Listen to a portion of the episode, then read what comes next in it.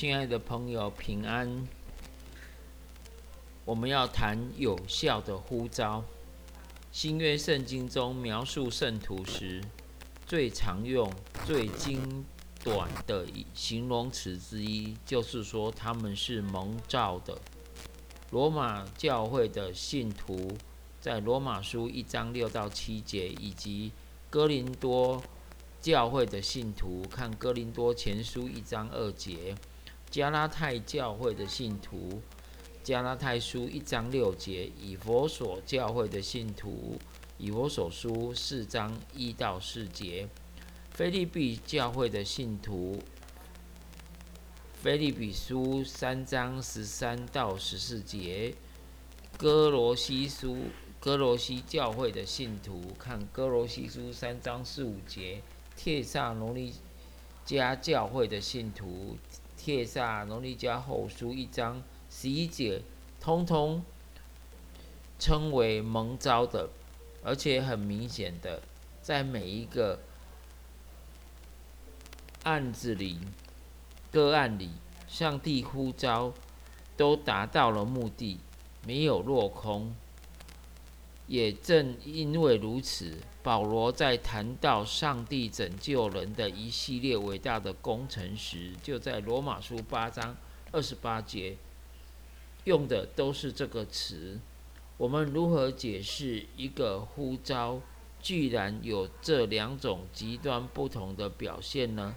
难道上帝给人两种不同的呼召吗？最也许最简单的答案才是最好的答案。怎么说呢？在宇宙中，在人类的历史留下它存在的记号，向全人类发出呼召。但有时候，上帝会对某些人发出个别的通牒，意思就是说，上帝这时亲自来找到你，敲你的门。而不是只发一封信函，让你们自己去开门。当然，这里头包含着一个神秘的成分。我们都知道，上帝借着圣经或信息是怎样真实而有力的跟我们讲话。但是，我们尝试把同样的信息与其他人分享的时候，我们发现。对他们来说，这信息却毫不能够起作用。他们或许无法解释为什么上帝跟我们讲的时候是这么样的清晰，对其他人来说却讲的也讲不清楚呢？我们只知道上帝有他的主权和他的全能，不是我们可以明白的。我们也看到过两个人。去听同一个布道会，一个听见了基督在邀请他们，他相信接受；而另一个则听到台上的那个人滔滔不绝。我们实在不知道为什么会这样。我们越来越想弄清楚普遍呼召和有效分呼召的分别，就发现越觉得狐狸。糊涂和困惑，摸不着头脑。我们只知道，这分别确实是存在的。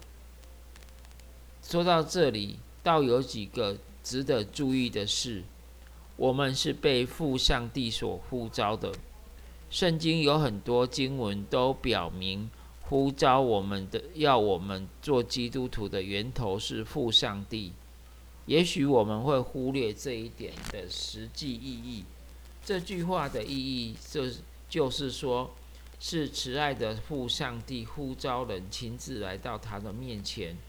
如果这一点掌握好了，我们就不必觉得患得患失。许多基督徒常常会怀疑上帝的慈爱，这种怀疑不断的缠绕着他们，使他们感到困惑。在以前。人在传福音的时候，把上帝的形象扭曲了，好像上帝是碍于他爱子的不断请求，很勉强的、很不甘愿的把救恩施一点给我们。然而，圣经中罗马书一章六到七节，以及八章二十八节，以及哥罗西哥林多前书一章二节二十四节，希伯来书九章十五节，犹大书一章等等的经文，全部告诉我们，耶稣基督的父上帝自己就是那伟大的邀请者，他爱我们，呼召我们，拯救我们。他的决心和我们的主耶稣是同样坚定的。小孩子都知道，当他们在外面玩耍的得意忘形时，被爸爸叫回家的那种感觉，自知自己已经晚归了，浑身又湿又脏，战战兢兢的踏入家门口，等待父亲发火。那一种，那种是什么滋味呢？但是对我们来说，情形恰好相反。被父上帝叫到跟前，不是来领受行杖的，乃是接受他张开双手的拥抱。第二，我们的被圣灵的大能所感召。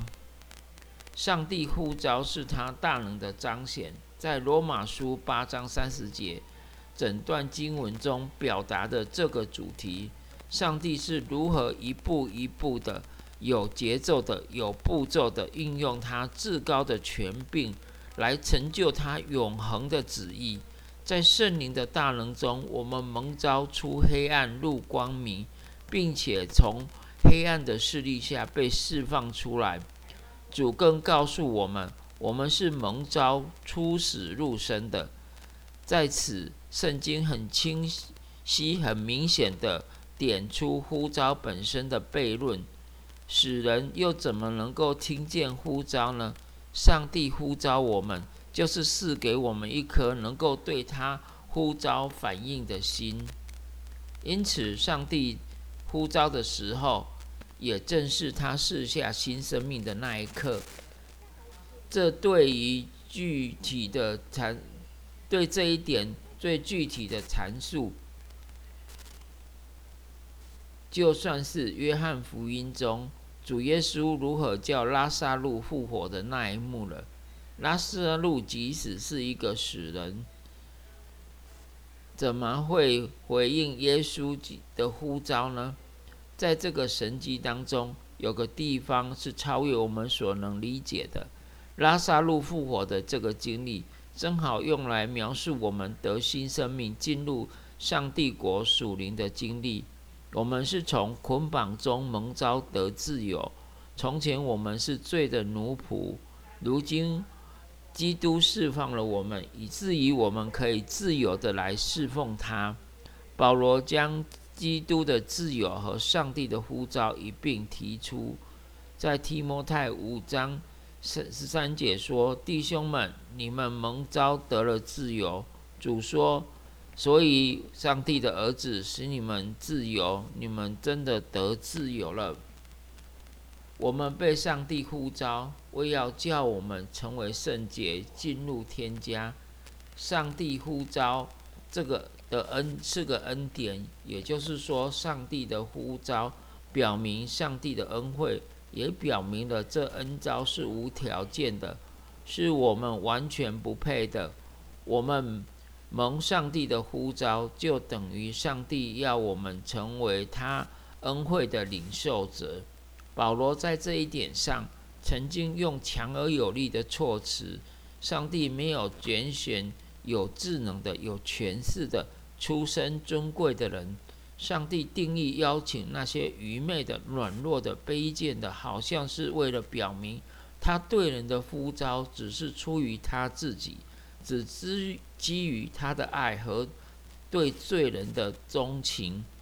在哥林多前书一章二十六节到二十九节，上帝的呼召是圣洁的，因此我们被称为圣徒。当然，上帝呼召我们。要我们成为圣徒，但保罗讲这句话还有更深一层的意义：是上帝呼召我们，是分别为圣的；是上帝呼召我们，使我们成圣，领受呼召等于放弃污秽，从此过一个圣洁的生活，也等于踏上了天路。从此顺服主的引导，不偏不倚，直往天家走去。请注意，这个呼召的性质，正是决定我们生活见证的内涵。我们蒙召是为要叫上帝的美德得于宣扬；我们蒙召是为了与基督一同受苦，效法他的生命。上帝呼召的是属天的，我们是同蒙天召的，我们这也是我们的盼望。并且，如今在世的日子已经彼此分享了。我们蒙召进入上帝的国度和上帝的荣耀里，并且上帝也给了我们确据。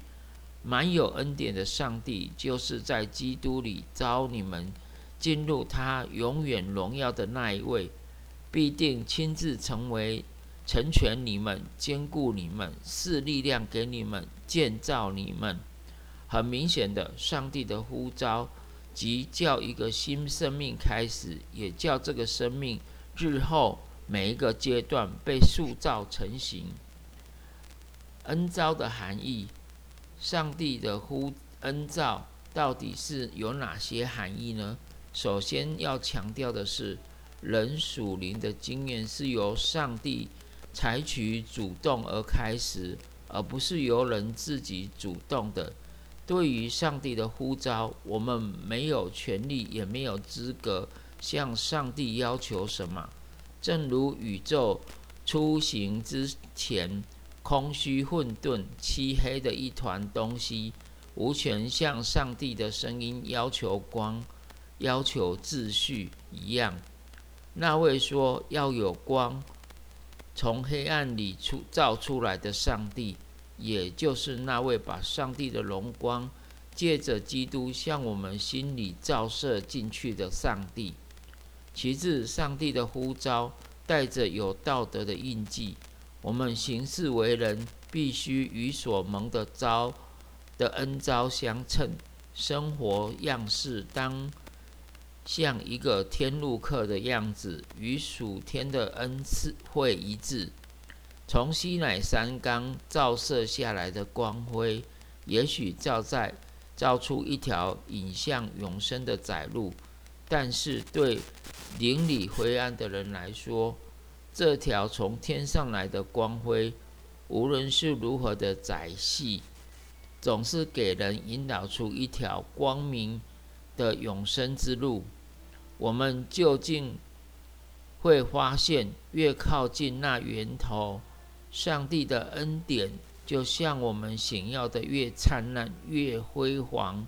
那位曾在上帝恩召上施主的，在漆黑无人的耶路撒冷夜里痛苦度过的彼得，也终于因着那招他出黑暗入奇妙光明的恩召而欢呼快乐。第三。上帝的呼召是要我们有所回应。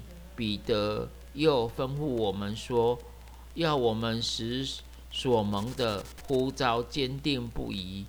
我们要是想确定我们是否听到上帝的声音，唯一的方法就像小萨摩尔一般，对上帝说：“请说，仆人静听。”属灵的聆听是最好试验，就是顺命顺服听。